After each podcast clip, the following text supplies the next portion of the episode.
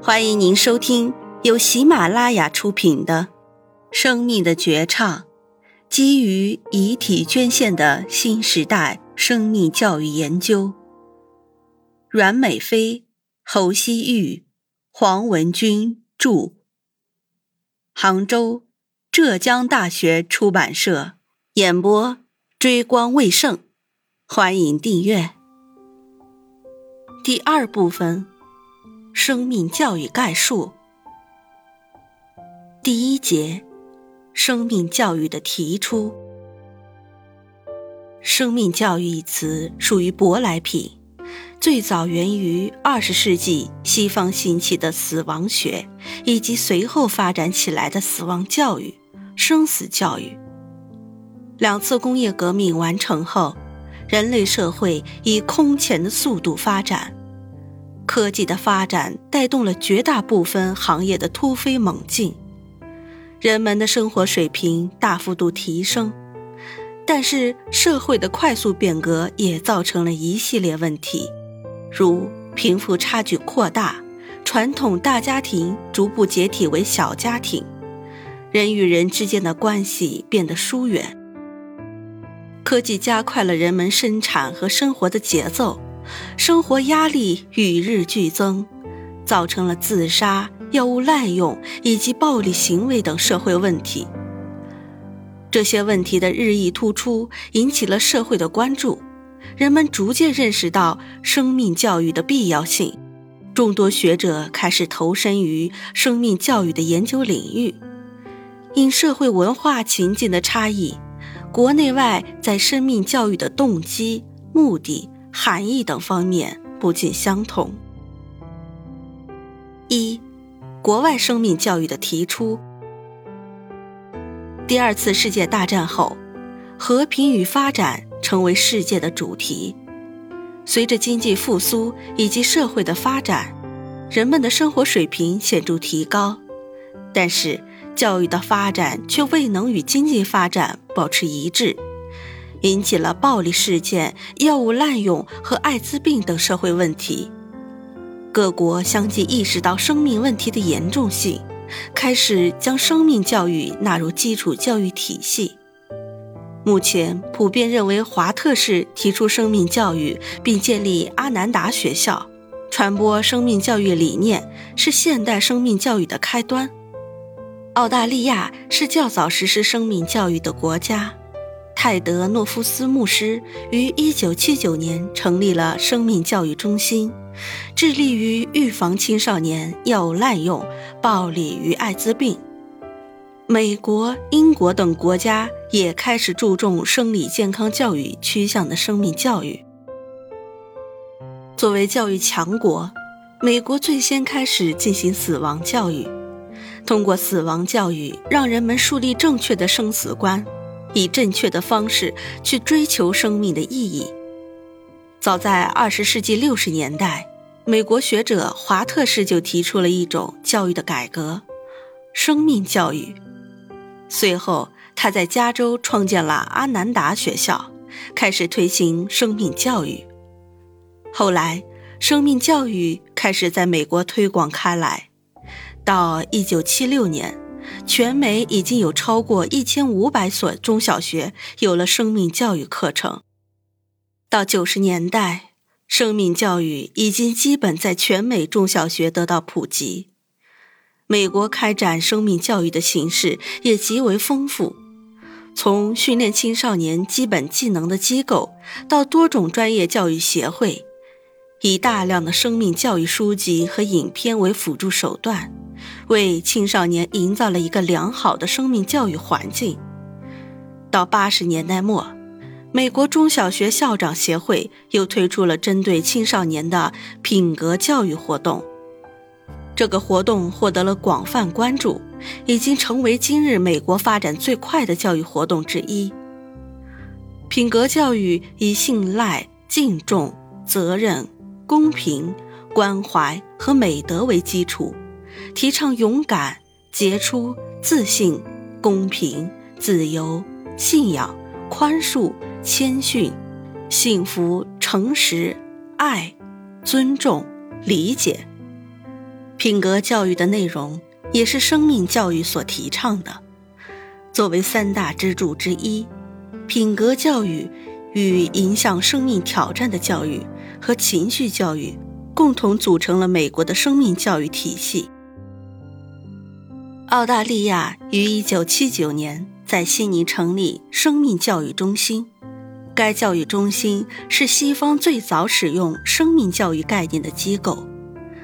其成立之初，主要是对学生进行反毒品教育。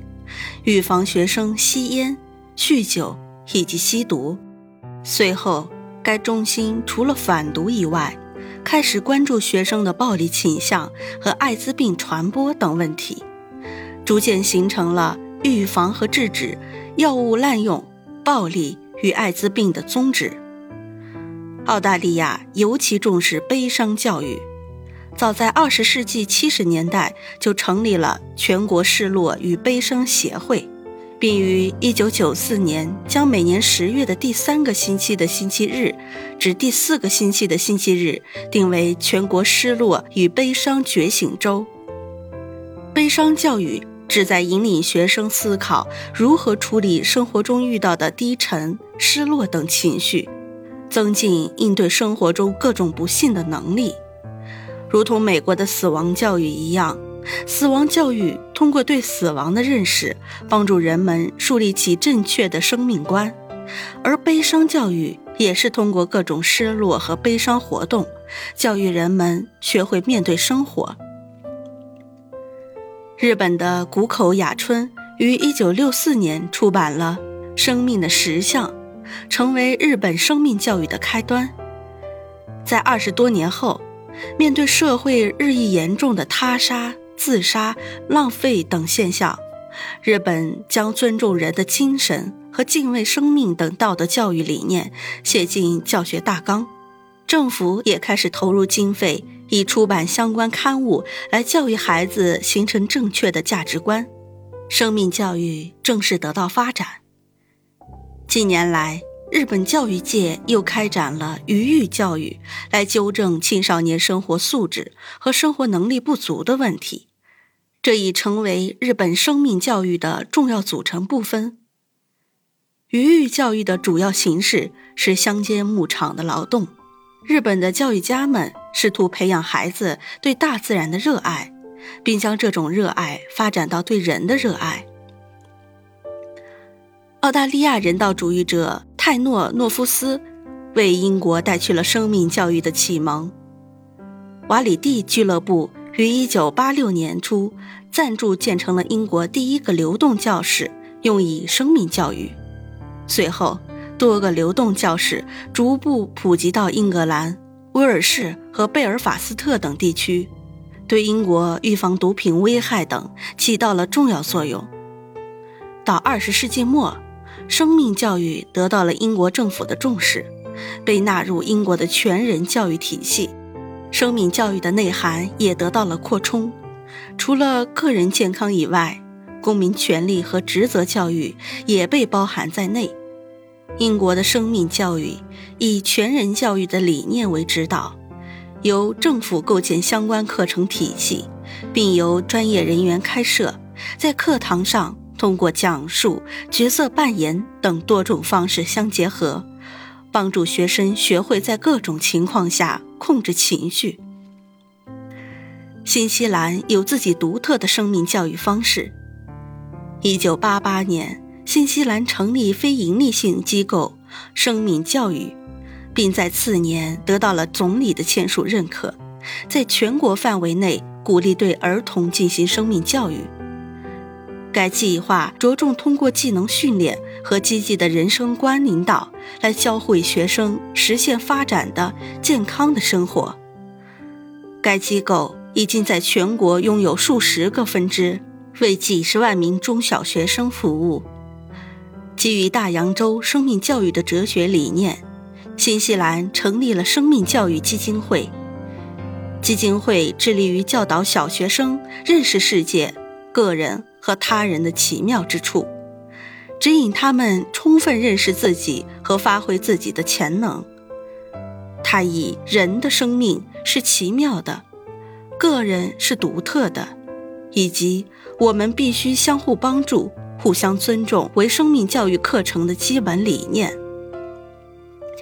经过多年的探索，生命教育基金会已经拥有了一套完整的课程模式，包括自尊、社交、人体构造、食物及其营养、物质认识等五个方面。能够有效帮助儿童建立起身体和心理的认知。其他西方国家由于国内的经济条件和文化差异等客观原因，对于生命教育的认识和实施方法各不相同。如德国主要通过死亡教育来加强生命教育，法国则将生命教育的理念重塑融入基本教育中，贯穿了整个教育阶段。虽然各国在生命教育思想和方式上大不相同，但对生命教育的重视保持高度一致，在全球化时代共同对社会的稳定与发展起着重要作用。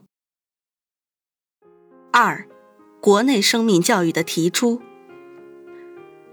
生命教育这一门课程对于青少年来说是必不可少的，生命教育。不仅可以提升国内教育质量，还能为社会发展提供动力。为了唤起青少年尊重生命、热爱生命以及关怀生命的意识，营造一个适合他们学习与发展的教育环境，国家开始在国内推行生命教育，希望借助生命教育的推行，将生命教育的理念深入学校、家庭及社会的方方面面。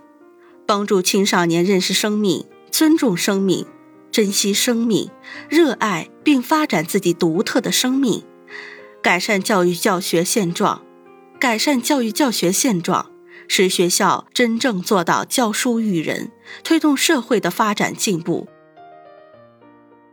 生命教育一词于二十世纪九十年代出现在我国，当时主要偏向环境教育和安全教育。并未深入探讨生命教育的内涵。九十年代末，生命教育引起我国学者的关注。叶澜先生在一九九七年提出了“让课堂焕发出生命活力”，对传统教育的改革逐渐开始。到二十一世纪，生命教育首先在辽宁、上海、湖北等地试行开展。二零零四年，辽宁省教育厅制定了中小学生命教育专项工作方案，全面启动了中小学生命教育工程。次年六月，上海市教育委员会和中共上海市科技教育工作委员会联合印发了《上海市中小学生生命教育指导纲要》的通知，指出了开展生命教育的重要性与紧迫性。规定了生命教育的指导思想、生命教育原则、生命教育内容、实施生命教育的保障机制等。二零零五年十二月，湖北省地方教材《生命教育》通过立项初审。二零零六年，北京发布了《中华青少年生命教育年度立项报告》，决定自二零零七年起。全面关注青少年生命教育，并将其列入科研计划，争取尽快发布中国青少年生命教育白皮书。二零一零年，我国颁布了《国家中长期教育改革和发展规划纲要》，二零一零到二零二零年，明确提出了学会生存、重视安全教育。生命教育、国防教育、可持续发展教育的要求，我国开始全面推进生命教育。生命教育于二十世纪六十年代在西方萌芽，在八十年代得到推广，于九十年代系统开展，并逐渐延伸至我国。到二十一世纪，生命教育已经在全球如火如荼的开展。成为教育体系中不可或缺的组成部分。